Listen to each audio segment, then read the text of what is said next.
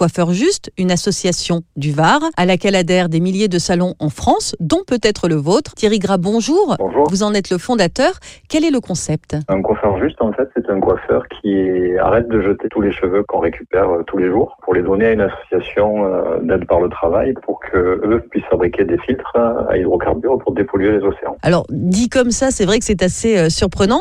Euh, comment est-ce qu'à partir de cheveux, on peut fabriquer des filtres? C'est une euh, caractéristique typique du cheveu qui est absorbant. Et en fait, les hydrocarbures et les produits gras, le sébum et tout, se posent en surface du cheveu. Un kilo de cheveux absorbe entre 4 et 8 litres d'hydrocarbures. C'est gigantesque. 30% plus efficace que des filtres synthétiques qui existent déjà. C'est quoi le, le process, tout simplement, pour pouvoir fabriquer ces filtres à partir de cheveux? C'est compliqué? Ça, c'est tout simple. On a commandé une étude scientifique. hein. C'est à la portée vraiment de tous. On met des cheveux dans des collants recyclés, récupérés, et après, ben, on les met dans l'eau. Ce sont des filtres dont on se sert euh, à quel endroit, par exemple? Ça peut être dans des ports, mais ça peut être dans des rivières, dans des zones industrielles, en sortie de zones industrielles. Là, on est en train de voir d'en mettre aussi éventuellement dans les écoulements d'eau de pluie de la ville de Marseille, par rapport aux Jeux Olympiques là, de 2024, euh, de tout faire pour avoir le- l'eau le plus propre possible, servir de partout. Et au niveau des coûts, justement, pour les collectivités, j'imagine que c'est avantageux aussi euh, de se servir de, de ces moyens simples. Oui, parce qu'en plus, non seulement c'est 30% plus absorbant qu'un produit synthétique, mais en plus c'est réutilisable. C'est-à-dire qu'on les lave dans des bacs spécifiques et on les réutilise